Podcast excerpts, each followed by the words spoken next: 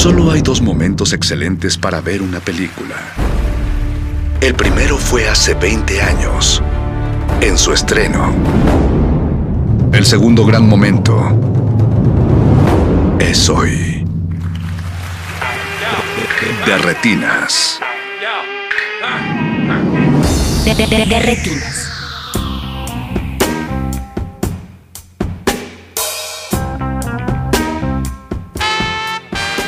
Queridos cinéfilos, bienvenidos a De Retinas. Mi nombre es Rafael Paz y me da mucho gusto estar de regreso después de nuestras breves vacaciones aquí en su cabina cinematográfica. En este de Retinas vamos a recibir a Ernesto Contreras, un cineasta que nos ha visitado en ocasiones anteriores y que justo estábamos procesando los programas de vacaciones cuando estrenó su nuevo largometraje, Cosas Imposibles. Hoy vamos a platicar con él sobre la película y algunas de las ideas detrás de sus imágenes. Antes de pasar a la música, aprovecho para agradecer a Mauricio Orduña, productor de este espacio, y a todo el equipo que hace posible su transmisión. Recuerden que nos pueden contactar a través de arroba Rmodulada y de arroba Pasespa si están en Twitter, o si usan Facebook, nos encuentran como Resistencia Modulada. La música de hoy es del soundtrack de Shrek, que en efecto no está relacionado con la película de Ernesto, pero hace unos 20 años, justo en el verano, esta película animada se convirtió en un fenómeno y su soundtrack se volvió curiosamente bastante influyente en la industria del entretenimiento. Creo que en cuanto escuchen algunas de las canciones, obviamente las imágenes de Shrek vendrán a su cabeza y espero que nos compartan qué, les están, qué les emociona o si en efecto no les gusta la película también que nos los digan. No se despeguen y recuerden que están en Derretina. De retinas.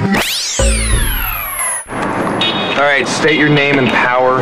I am the Waffler. With my griddle of justice, I bash the enemy in the head, or I burn them like so.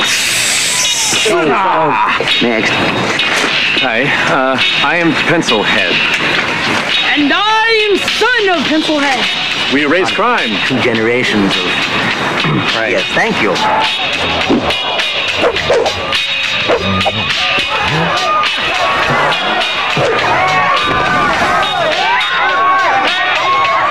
I'd say there's potential.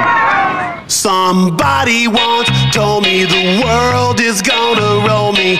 I ain't the sharpest tool in the shed. She was looking kind of dumb with her finger and her thumb in the shape of an L on her forehead. Well, years start coming and they don't stop coming. Fed to the rules and I hit the ground running. Didn't make sense not to live for fun. Your brain gets smart, but your head gets dumb. So much to do, so much to see. So what's wrong with taking the back streets? You'll never know if you don't go. You'll never shine if you don't glow. Hey now, you're an all-star. Get your game on, go play. Hey now, you're a rock star. Get the show on, get paid. Shooting stars break the mold. Place, and they say it gets colder. You're bundled up now, wait till you get older. But the media men beg to differ, judging by the hole in the satellite picture. The ice we skate is getting pretty thin. The water's getting warm, so you might as well swim. My world's on fire, how about yours? That's the way I like it, and I'll never get bored. Hey now, you're an all-star. Get your game on, go play. Hey now, you're a rock star. Get the show on, get paid. All that glitters is gold. Shooting stars break the mold.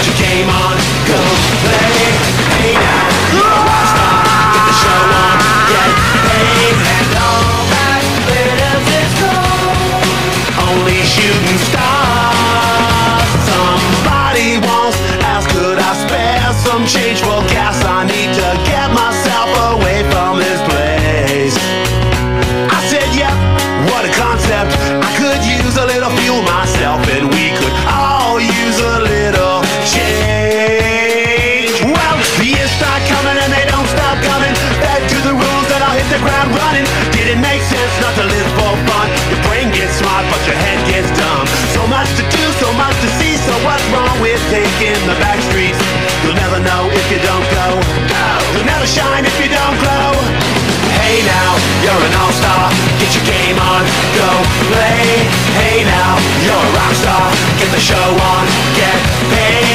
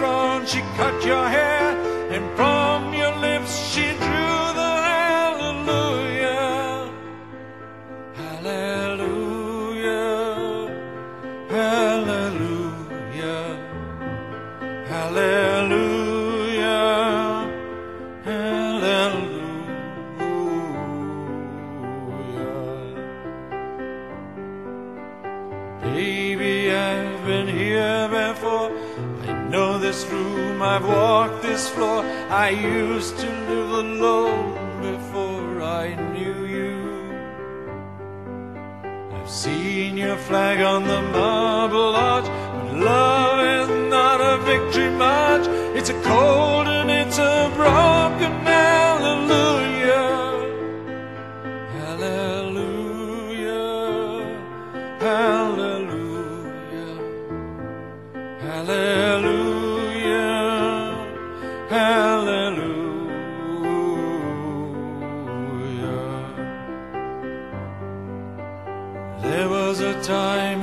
let me know what's really going on below, but now you never show it to me, do you? I remember when I moved in you, and the whole dove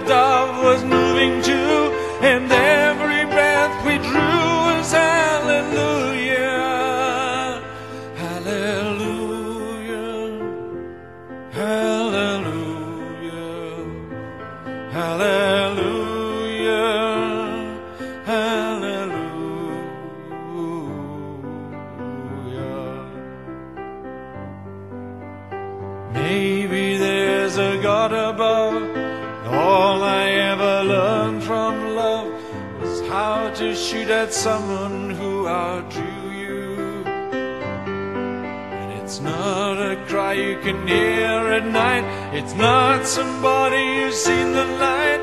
It's a cold and it's a broken hallelujah. Hallelujah.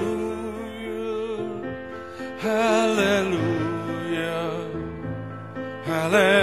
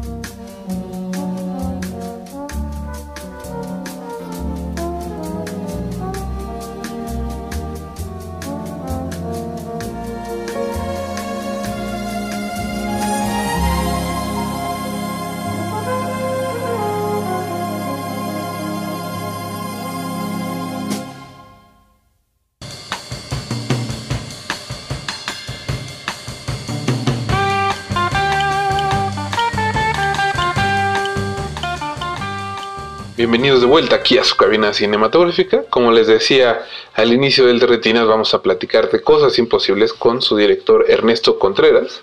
La sinopsis oficial de esta película dice, la vida es tan curiosa e impredecible que a veces uno encuentra la felicidad donde menos lo espera. Matilde es una mujer que, tras la muerte de su esposo, un hombre que abusó de ella constantemente, encuentra a su nuevo gran amigo en Miguel, su joven vecino, inseguro, desorientado y dealer de la comunidad.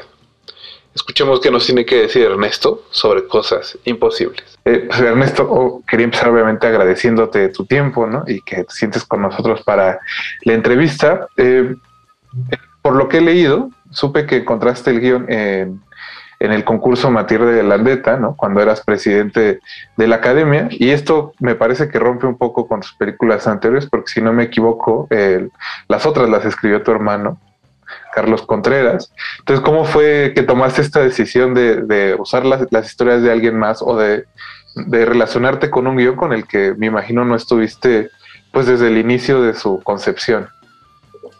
Sí, pues efectivamente. eh, bueno, partiría de mencionar que siempre estoy en busca de historias, ideas, este, posibles guiones, argumentos y demás. Siempre estoy buscando por todos lados, ¿no? Este, en teatro, en literatura, en música, en la calle, en la vida, en el periódico, en todos lados. Y de pronto, justamente cuando estaba como presidente de la academia, eh, esto fue en noviembre de 2018, diciembre de 2018 me parece, eh, bueno, me invitaban a muchos eventos pues para ser testigo o para estar presente simplemente. Y uno fue la, la premiación del concurso Matilde Landeta en su edición decimotercera. Eh, y nada, simplemente cuando el jurado comenzó a, a mencionar a los ganadores, tercer lugar, segundo lugar, primer lugar, eh, explicaban por qué habían tomado esa decisión. Y cuando hablaron del primer lugar, me gustó lo que dijeron, eh, sonaba muy bien. En el jurado estaba Lucy Cortés, estaba Ana Cruz. Y posteriormente, ahí en la recepción de la, de la premiación, conocí a Fanny Soto, esta joven guionista eh, de Guadalajara, originaria de Guadalajara. Entonces, bueno, ya le pedí que me contara un poco más de su, de su guion. Me contó, me gustó lo, lo que me estaba diciendo. Y luego, bueno, pues me explicó que no iba a ser su ópera prima como directora, sino simplemente la había escrito para ver quién quería dirigirla, ¿no? Entonces yo dije, no, pues me, me interesa muchísimo conocer el guion. Eh, y pues eso, cuando leí la historia, pues digamos, tenía que ver con los temas que, que me interesan, estaba contada de una forma espléndida, había personajes tremendamente humanos. eh, en términos de producción, era una película bastante eh, viable, ¿no? Porque eran poquitos personajes, pocas locaciones. Y entonces, bueno, fue como decir, este es el proyecto. Entonces, inmediatamente fue como eh, sentir eso, ¿no? La necesidad de llevar esta historia a la, pantalla y como que, pues lo, comenté con mis productores, con mis socios. Todo fue como muy, muy rápido, digamos. Entonces, eh, esa fue la- el origen del proyecto y, y de ahí la decisión de, de hacerla así. Me parece que esta película, a pesar, como dices, ¿no? Eh, es una historia que te encontraste, mantiene algo que, que tienen tus, tus anteriores eh, largometrajes, ¿no? Eh, donde los personajes parecen estar marcados por aquello que no hacen, más que por las decisiones que sí toman en la vida, ¿no? Siempre hay como esta añoranza de, ah, quizá debí de haber hecho otra cosa, y eso parece ser que es lo que los, los termina, digamos, definiendo más que las acciones que sí tomaron. Sí, bueno, pues yo creo que, que, justamente es parte de lo que me atrajo tanto del guion, ¿no? Como, pues al final hay, motivaciones, hay, razones de los personajes, me parecen tremendamente humanos y sobre todo como esta posibilidad de un encuentro impensable, un encuentro, eh, pues que yo no había visto por lo menos en, una película mexicana en años recientes, pues, o, o no me acuerdo de ninguna que sea como en ese estilo. Entonces, eh, sí, pero creo que Disculpe, creo que me perdí un poco. ¿Me puedes repetir la última parte de la pregunta? Sí, que, que, o sea, que me refiero a que pasaba, por ejemplo, en, en, en las películas anteriores, como en Sueño en otro idioma, ¿no? Que hay esta relación entre los dos personajes masculinos principales, donde por no decidir a confesarse su amor, ¿no? Eso termina definiendo sus vidas y transformando. Y aquí hay algo parecido, ¿no? Donde los dos personajes tienen esto de, quizá debí de haberme ido, ¿no? O si mi mamá no se hubiera ido, quizá mi vida sería diferente. O si, si, mi marido no se hubiera vuelto violento, mi vida sería diferente. Entonces, a eso me refería como de que las acciones que los terminan por definirlo son aquellas que no, que no hicieron, digamos. Sí, pues son, son justamente como pendientes, ¿no? Pendientes y, sobre todo que a mí algo que me gusta mucho en las historias, o he intentado que en las películas esté, es eh, poder hablar de personajes que toman decisiones, ¿no? Y entonces, pero esas decisiones se detonan a partir de un evento, por ejemplo, el Párpados Azules. O sea, al final, esta mujer, Marina Forman, es, es una trabajadora, una chica que, que, trabaja en esta tienda de uniformes y demás, y está tremendamente sola, pero en realidad se da cuenta hasta el día que se gana el premio y dice, ¿y con quién voy al viaje? ¿no? Entonces, a partir de ese momento decide que tiene que resolver esa situación y entonces cuando termina invitando al desconocido Víctor Mina, pues, y, y, pasa un poco lo mismo acá con, con Cosas Imposibles, que es finalmente como este encuentro detona eh, otras cosas que los propios personajes no sabían que eran capaces de hacer y que en el caso de Matilde, por ejemplo, pues eh, simplemente eh, descubre que, que, que, todo está en su cabeza, ¿no? Y que ella puede tener ese poder sobre esa presencia y esos demonios que la están ahí persiguiendo, eh, pues para cambiar su, su, su, vida. Y lo mismo con, con, Miguel, ¿no? Que es simplemente como esa necesidad de salir de ese espacio, de ese contexto que lo tiene ahí como asfixiado, para, para pues, crecer e intentar eh, encontrar un sentido también en su, en su vida y encontrarse también al mismo, ¿no?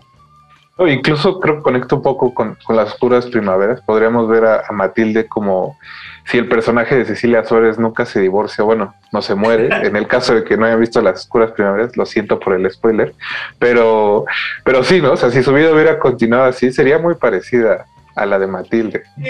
Y, fíjate que también lo que me gusta de, de, de, o sea, en ese aspecto, pues es que Uh, me interesa mucho presentar en la película que pues hay estos flashbacks en los que creo que quedó uno nada más, pero antes había otros que, que filmamos y no están en la película que, eh, bueno, no es que todo el tiempo haya sido terrible, ¿no? Hubo tiempos que fueron amorosos, que, que, que estaban enamorados, que, que, él se portaba muy bien y luego eso fue erosionándose y convirtiéndose pues, en esta relación horrible, tóxica que desafortunadamente era tan normalizada en otras generaciones, bueno, incluso en esta también se da por ahí, pues, ¿no? Pero era como así son los matrimonios, así es la relación de poder y de sometimiento y demás. Y afortunadamente creo que bueno, el cine también nos permite hablar de eso y, ver cómo está cambiando nuestra percepción y nuestra forma de qué aceptar y qué no aceptar de, de, de, de relaciones y de lo tóxico que puede ser un matrimonio, ¿no? O, o, o, del empoderamiento también femenino, que es como decir, hasta aquí porque mi vida va, va por acá. En fin, es, es como bastante eh, complejo en ese sentido, ¿no? También, Ernesto, creo que comparando eh, tus últimas dos películas con las oscuras primaveras, me parece que hay un tono, eh, como decirlo, un poco más alegre, ¿no? Porque las oscuras primaveras, creo que alguna vez te, te, lo, te lo, dije, eh, este asunto de la, de la, impresora me parecía así como un, un motivo súper fuerte de la película, un poco opresivo, y creo que tanto Sueño en otro idioma como Cosas Imposibles tienen un tono, eso, más alegre, más, este, Luminoso, luminoso. Eso. Sí, totalmente. Pues mira, yo creo que, eh, pues creo que, no me atrevo a decir, por lo menos, no, hablaré por mí, ¿no? Este, pues son procesos que se van dando, me parece que tienen que ver con lo que vas viviendo, tienen que ver con una, um, entre evolución, madurez, este, son etapas, ¿no? Entonces, tenía ganas precisamente en ese momento como de hacer una cosa mucho más luminosa, mucho más... Eh, esperanzadora, por llamarlo de alguna forma, y sobre todo también me interesaba como probar otros tonos, eh, sí la contención, pero apostar al humor también, y que tuviera estas eh, pinceladas ¿no? de, de, de, humor y que de pronto rompen con esta cosa que puede ser tan dramática, eh, y, y, jugar con una historia eh, que puede ir como de una cosa muy oscura, una cosa más luminosa y de pronto se pone más dramática, pero de, de pronto hay un rompimiento ahí, ¿no? Este, entonces, para mí es un reto. Eh, no sé qué es, o sea, mis proyectos próximos, eh, pues algunos son más oscuros, otros son más luminosos, otros son más este, esperanzadores y otros son más pesimistas. Entonces, no sé, creo que como director me interesa eso, constantemente asumir distintos retos y que cada película sea un viaje distinto. Hay, hay justo... Eh, hay una decisión que me llama mucho la atención, ¿no? Y es que pongas a Nora Velázquez en la película. Creo que es una actriz que se ha encasillado, obviamente, por los programas de comedia, pero que tiene, ¿no? Una carrera bastante extensa en, cine y en televisión. Entonces, no sé qué nos puedas contar de esa parte del casting. ¿Qué te llevó a elegirla a ella? Creo que es, es lo que salta en la película. Sí, pues fíjate que siempre, o sea, una regla que tengo, parte de mi ritual, ¿no? del proceso creativo es... Eh, pues no casarme con ninguna imagen de actriz o actor, ¿no? Durante el proceso de escritura ni el desarrollo, o sea, como que nunca digo, ah, me gustaría que Prenganita fuera, o porque creo que llega el momento en el que hay que abrir el casting, en el que me siento listo para eso, ¿no? Y como que disfruto mucho poderme encontrar y sorprender con esas presencias que de pronto digo, ahí está el actor, ahí está la actriz. Siempre lo he hecho así. Eh, y entonces ahora, bueno, no, no fue la excepción, ¿no? Entonces fue como decir, ok, este es el momento, abramos el casting junto con Isabel Cortázar y Andrea que son los directores de casting con los que he hecho las anteriores películas. Y entonces es simplemente como explorar, ¿no? Explorar, explorar, explorar y de pronto eh, sentir que ahí están. Y con Nora lo que me pasó fue que, eh, bueno, evidentemente la conocía de su trabajo en televisión de toda la vida, pues, ¿no? Eh, y después la vi, bueno, con trabajo de Arturo Ripstein La calle de la amargura, en donde dije, ah, qué interesante que una comediante, eh, y, lo digo porque ella misma se define así como actriz y comediante, eh, tenga estos registros y qué interesante presencia y demás. Entonces, cuando vino la prueba de, Cosas Imposibles, me gustó su fragilidad. O sea, me gustó que había algo ahí entre frágil, pero agridulce, pero noble, pero... Entonces, había algo ahí que, que, me, que me gustaba mucho para Matilde Em, que no tiene que ser como una anciana ¿no? de 80 años, sino es una mujer que acaba de enviudar, que está en los 60, que también tiene la posibilidad de volver a comenzar, que tiene la posibilidad de volverse a relacionar con alguien, ¿no? Eh, que, es, que puede trabajar, pues. Entonces, em, pues nada, fue casi inmediato. O sea, como que había una lista ahí de varias actrices que me, me encantan y que lo hicieron increíble y demás, pero nada, apelo mucho a mi intuición y digo, es, es ella, ¿no? Y creo que ayuda porque al final, al final la película este, es sobre la empatía, ¿no? Y ella crea un personaje súper empático y, de eso se trata Cosas Imposibles, ¿no? De cómo cierto, ciertos momentos de empatía pueden transformar la existencia de alguien más. Totalmente, y es, pues creo que tiene que ver con esos encuentros, tiene que ver con, efectivamente, mira, como en Párpados Azules, por ejemplo, que, que para mí el reto era como estos dos personajes grises, este, solitarios, eh, pero tienen que ser encantadores, tienen que ser empáticos con el espectador, si no esto va a ser un ladrillazo, ¿no? Y entonces acá era como, bueno, básicamente son Matilde y Miguel, tienen que ser dos actores que, que tengan esa química, que te enganchen desde, desde, el principio, si bien el guion ya tenía eso en los personajes y para mí fue como increíble descubrirlos mientras leía la primera vez el texto, eh, ya a la hora de verlos en pantalla, bueno, pues era como esto, esta eh, ecuación ¿no? de, estos dos actores acompañados por el marido o la veterinaria y demás, pero, pero sí ellos dos. Entonces, eh, la empatía era muy importante y, nada, me encanta el resultado, me encanta, creo que no me imagino a alguien más haciendo a Matilde y a alguien más haciendo a Miguel.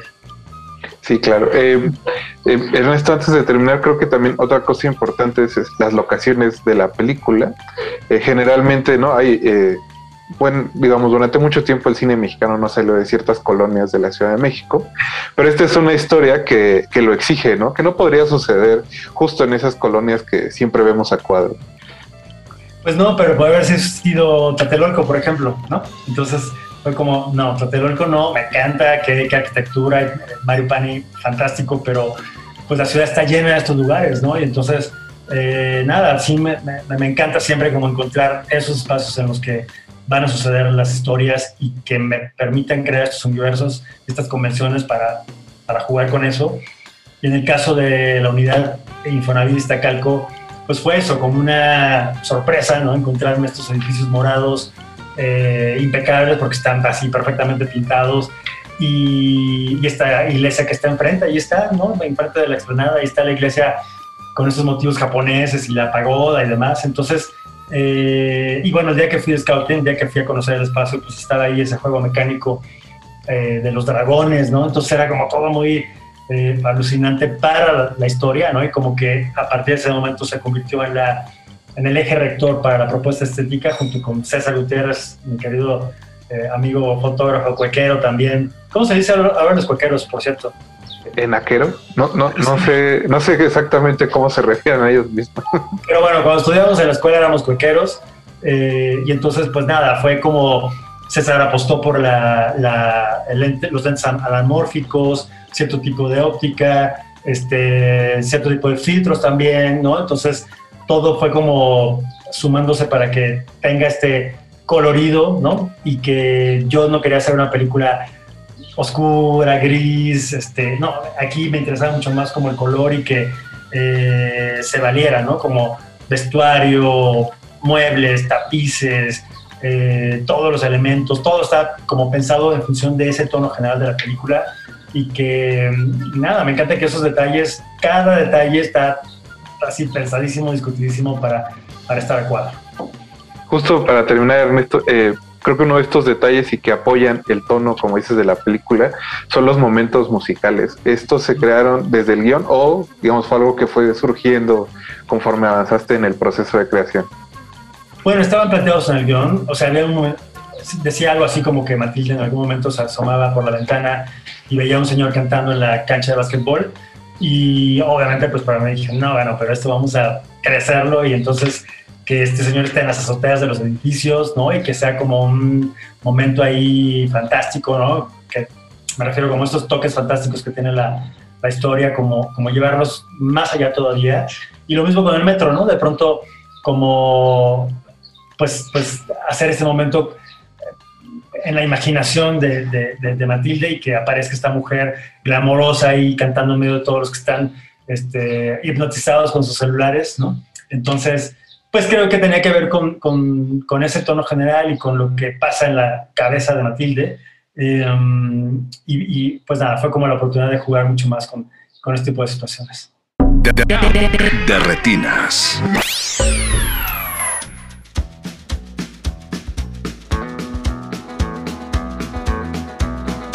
on the road again. Just can't wait to get on the road again. Life I love is making music with my friends. And I can't wait to get on the road again. On the road again. Going places that I've never been. Seeing things that I may never see again. I can't wait to get on the road again on the road again.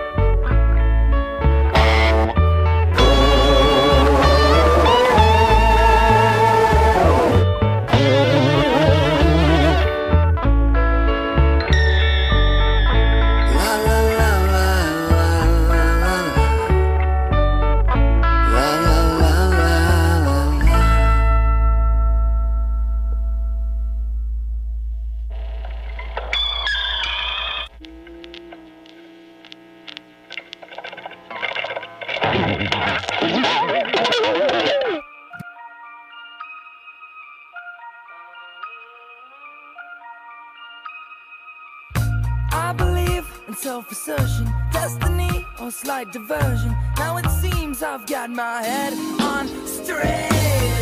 I'm a freak, an apparition. Seems I made the right decision. Try to turn back now, it might be too late. And it's up to the moon and then back again. Same old day, same situation. Happiness is back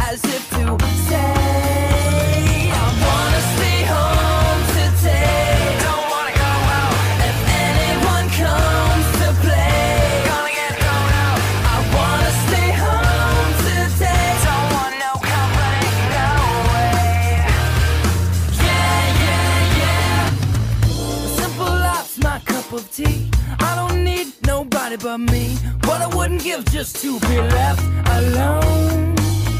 I wanna be a millionaire someday, but know what it feels like to give it away. Watch me march to the beat of my own drum, and it's over and over and over again. Same old day, same situation. My happiness is back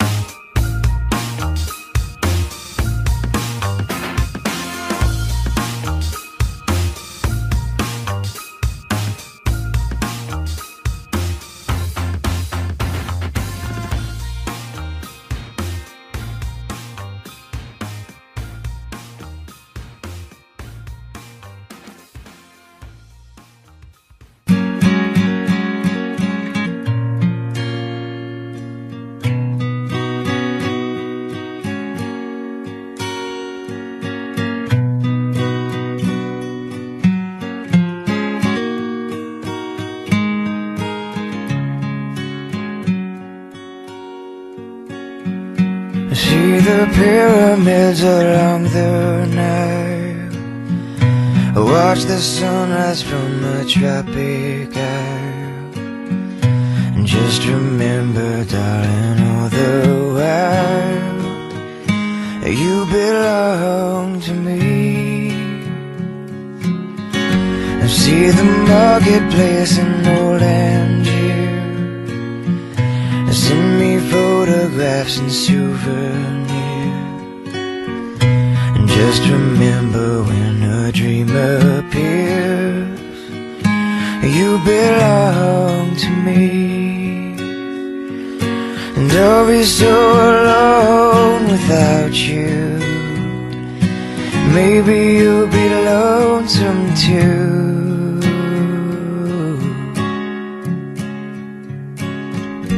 Fly the ocean in a silver plane see the jungle when it's wet with rain.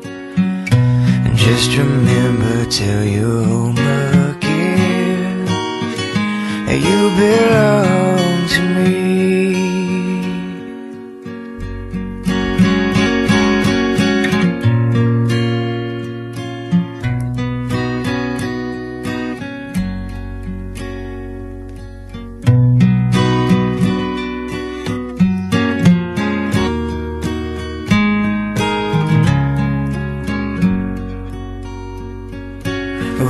so long without you. Maybe you'll be lonesome too.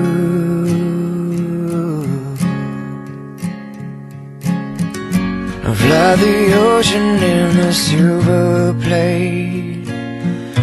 See the jungle in its way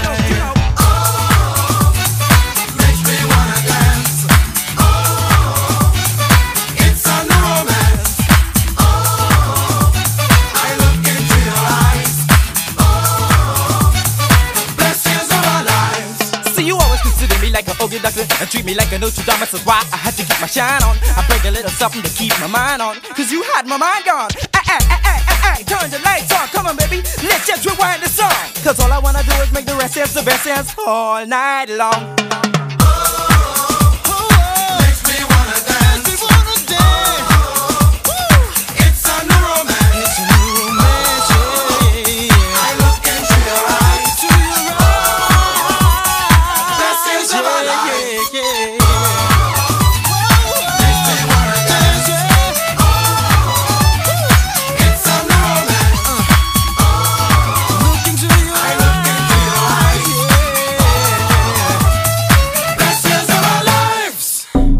De retinas.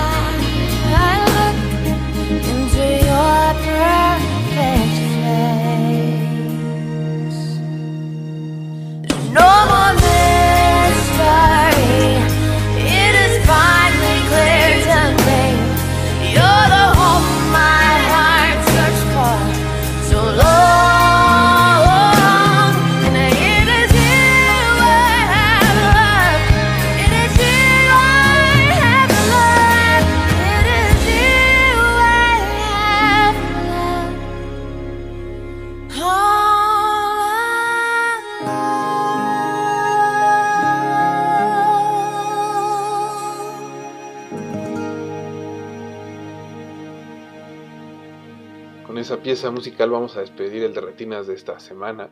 Hoy en, el escucha- hoy en el programa escuchamos parte del soundtrack de Shrek y sinceramente espero que lo hayan disfrutado tanto como nosotros. Yo les puedo decir que todavía hoy día puedo sentarme a ver esa película y disfrutarlo como si fuera la primera vez hace 20 años.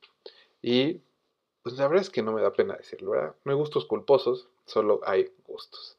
Hoy escuchamos All Star de Smash Mouth, Meditation de Antonio Carlos Jobim, On the Road Again de Willie Nelson, Bad Reputation de Joan Jett, White Cream de Herr Albert, I'm on My Way de Proclaimers, My Beloved Monster de Eels, Stay Home de Self, You Belong to Me, Jason Wade, Best Years of Our Lives de Baja Men, Hallelujah en la versión de John Cale y It's Over, no, It Is You I Have Loved de Dana Glover. Muchas gracias a Ernesto Contreras que nos acompañó esta noche y por supuesto gracias a Mauricio Orduña por la producción de este espacio y a todo el equipo que hace posible su transmisión. También muchas gracias a ustedes cinéfilos que están aquí cada semana y que espero que sigan disfrutando de su programa.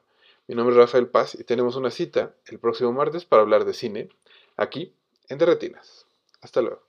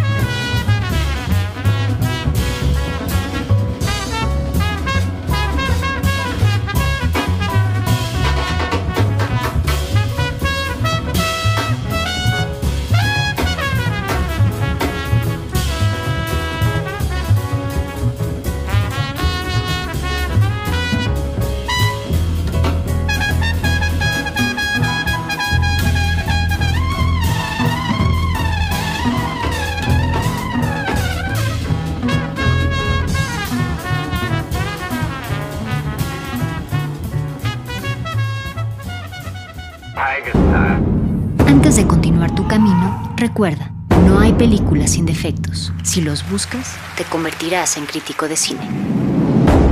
De retinas.